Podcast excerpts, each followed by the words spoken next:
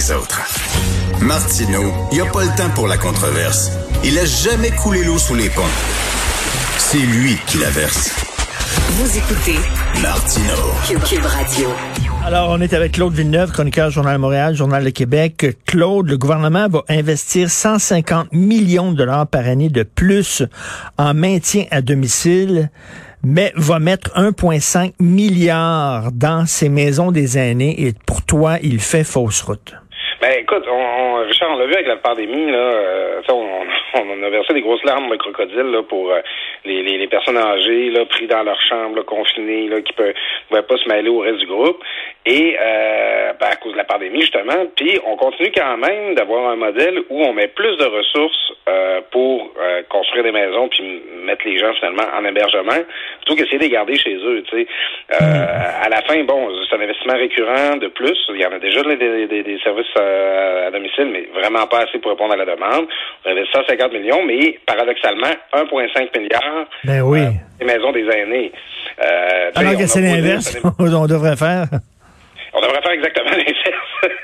Justement, il y a Annie Soleil Proto là, qui euh, s'en vient avec un documentaire qui va diffuser le 6 juin à TVA, euh, où elle parle là, de, de, cette question-là, des, euh, des, des euh, elle, elle, parle de l'expérience de sa grand-mère, puis elle compare avec le modèle du Danemark où on met 73% des fonds euh, consacrés aux aînés dans le maintien à domicile, puis 27 dans les CHSLD. Puis au Québec, on a la proportion, en fait, ce serait 82-18 là, le, euh, en faveur là, du maintien en CHSLD.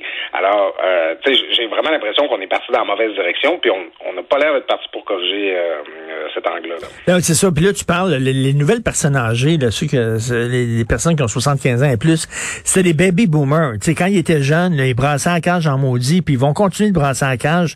C'est pas le genre là, à vouloir aller dans des dans des petites maisons là, pour euh, personnes âgées puis à demander une permission de manger un chip au barbecue. là. C'est des gens qui aiment ça prendre leur petite bouteille de vin là, à 5 heures, comme tu dis. Oui, ben c'est ça. Moi, moi j'ai beaucoup de respect quand même là, pour les CHSLD et les gens qui y travaillent. Il y a des gens vraiment dévoués qui sont là. Mais justement, moi, ma, ma mère a fait sa carrière euh, comme infirmière dans les CHSLD. Je me rappelle, j'allais faire du bénévolat, visiter les personnes âgées. Puis tu sais, j'ai l'image de la, la, petite madame là, qui tient son chapelet dans ses mains puis qui dit ah, On est bien traité ici. mais tu sais, bien traité, c'est parce que t'es pas en prison. là. C'est ton milieu de vie. C'est là que ça, c'est là que tu consacres tous tes jours et tes nuits. Alors, euh, tu sais, cette, cette génération-là, la génération qui est présentant dans les CHSLD, c'est beaucoup les gens qui, la première génération qui ont eux-mêmes placé leurs parents, là, tu sais. Mmh. À servir là, euh, au détour de la Révolution tranquille, mettons. Mais les baby boomers aujourd'hui, là, qui ont leur petit loisir, là, puis qui, qui vont craquer leur balle de golf le matin, puis qui c'est ça à 5 heures, là, qui ouvrent leur petite bouteille de vin là, en, en écoutant ma, la, la, les nouvelles, ben je suis pas sûr que ça les intéresse eux autres de s'en aller euh, vivre dans ben, et Claude, et Claude, tu te souviens, il y, a quelques, il y a quelques temps de ça, il y avait une petite madame, elle, son, son bonheur dans la vie, là, c'est à 5 heures, elle se débouchait un petit ginger ale. Elle buvait, elle buvait, son petit ginger ale. Puis là, les diététistes du CHSLD ils ont dit non, c'est pas bon pour vous, il y a du sucre là-dedans? Hey, Christy, peux-tu boire son petit ginger ale? C'est tout ce qui reste dans la vie. Mais parce qu'à la fin, c'est le modèle unique. C'est ça qui est pas bon. C'est que quand tu arrives dans un CHSLD, là, ben, c'est tout le monde mange à la même heure.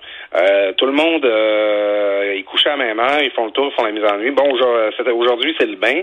Euh, c'est normal. C'est comme ils ont du volume à faire. Là, à, à, tout respect pour les CHSLD, c'est un peu c'est un peu comme des usines. C'est une chaîne de montage. Là. Bon, il faut qu'ils mangent, il faut qu'ils se couchent. Puis tu as une diététicienne qui fait un menu pour la gang. Puis faut ben le oui. On, euh, on, on, a besoin de solutions parce que les gens ils peuvent continuer de faire des choix pour eux-mêmes. Puis c'est sûr que quand tu habites chez toi, puis c'est pas tout le monde là qui, qui, qui, est en mesure de rester chez soi euh, tout seul. C'est bien normal, mais tu sais, je te donnerai l'exemple de ma grand-mère qui est décédée il y a deux ans. Euh, ma tante là, qui vivait avec elle, elle l'aurait bien gardée à la maison si elle était, avait été capable d'avoir l'aide, mettons, d'une infirmière ou d'une préposée deux heures par jour. sais. Tant qu'à parler d'exemple de, personnel, écoute, ma, ma belle-mère, la, la, la, mère de, de ma blonde, 94 ans, je pense qu'elle a, elle est pas en bonne santé, elle veut rester chez elle. Pour elle, il est hors de question qu'elle se fasse placer, comme on dit, qu'elle casse maison. Tu sais, on disait ça avant, à casser maison. Il est hors de question. Elle, elle veut mourir chez elle. Oui, ben c'est casser maison, cette expression-là, qui était aussi l'occasion pour, euh, pour la parenté de ramasser plein de beaux vieux oui, c'est ça, les, les gens, ils, se voient dans leur maison, qui sont aménagés à leur goût, puis, tu sais, encore là, moi, j'avais du monde qui me répondait hier après mon texte, ouais, mais là, c'est pas tout le monde qui peut se faire une vie générationnelle en banlieue. Euh, je sais pas, là, moi, je reste en ville, là, puis je vois des personnes âgées qui habitent dans des petits appartements, qui font ben leur oui. Mais tu sais, justement, je les vois, là, dans l'autobus, là, traîner leur petit sac d'épicerie, là, avec, tu sais, qui a l'air de peser une tonne, puis qu'il y a juste une pomme dedans, ou à peu près.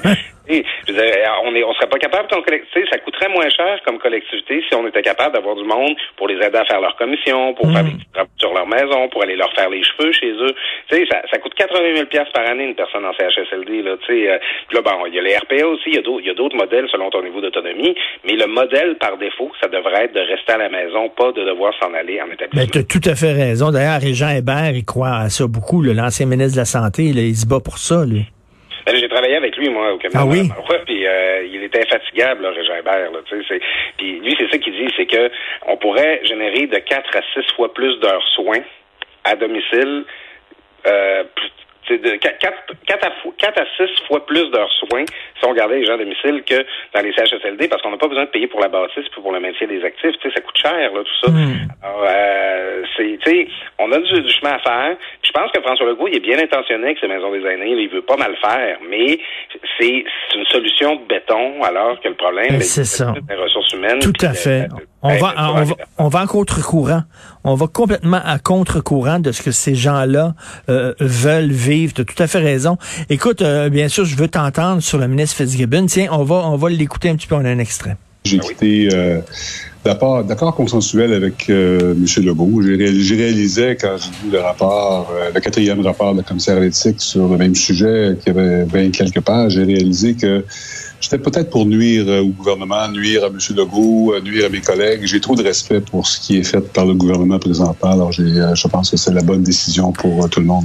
Écoute, ça a pris quatre rapports de commissaire à l'éthique pour qu'ils comprennent. Le supplice de la goutte auto-infligé. c'est comme une Coderre qui s'obstine à dire non, non, j'étais pas mon cellulaire. tu fais durer ça. C'est le quatrième rapport, le dernier en décembre dernier. Première fois, on avait adressé un blâme au ministre. Après ça, le décembre dernier, on a, décidé, on a dit qu'on ne se conformerait pas au, au, rapport, puis que c'était les règles qui faisaient pas l'affaire, imagine-toi. Alors là, euh, François Legault qui euh, donne, mettons, une pause à son ami et euh, euh, ministre vedette de l'économie, Pierre Fitzgibbon, mais tabarnouche, c'est ils, ils ont pas tiré sur le plaster tout d'un coup, mettons. Non, non, non. Écoute, il a fait preuve d'arrogance envers la commissaire à l'éthique. Il l'a traité comme si c'était directrice des ressources humaines d'une entreprise. Retourne dans ton bureau, toi, là. là. C'est pas comme ça que tu fais avec elle, là.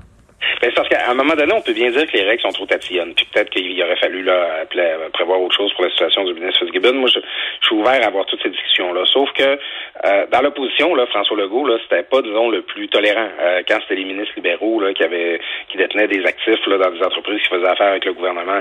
Le code d'éthique là, euh, nationale dont on dit qu'il est obsolète, là, il a été adopté en 2012. Là. C'est pas euh, c'est pas dans un temps que les moins de 20 ans ne peuvent pas connaître. Là. Ça fait pas si longtemps que ça. Et euh, il avait été adopté à l'unanimité, dont des députés qui font partie de la CAQ aujourd'hui. Alors, tu sais, je peux comprendre François Legault d'être déçu puis trouver que les règles sont peut-être un petit peu euh, difficiles à appliquer, mais c'est des règles. Il a signé en bas de ces règles-là, le François Legault, quand elles ont été adoptées. Exactement. C'est ça. Duralex, Sedlex. Merci beaucoup, Claude Villeneuve. Salut, à demain.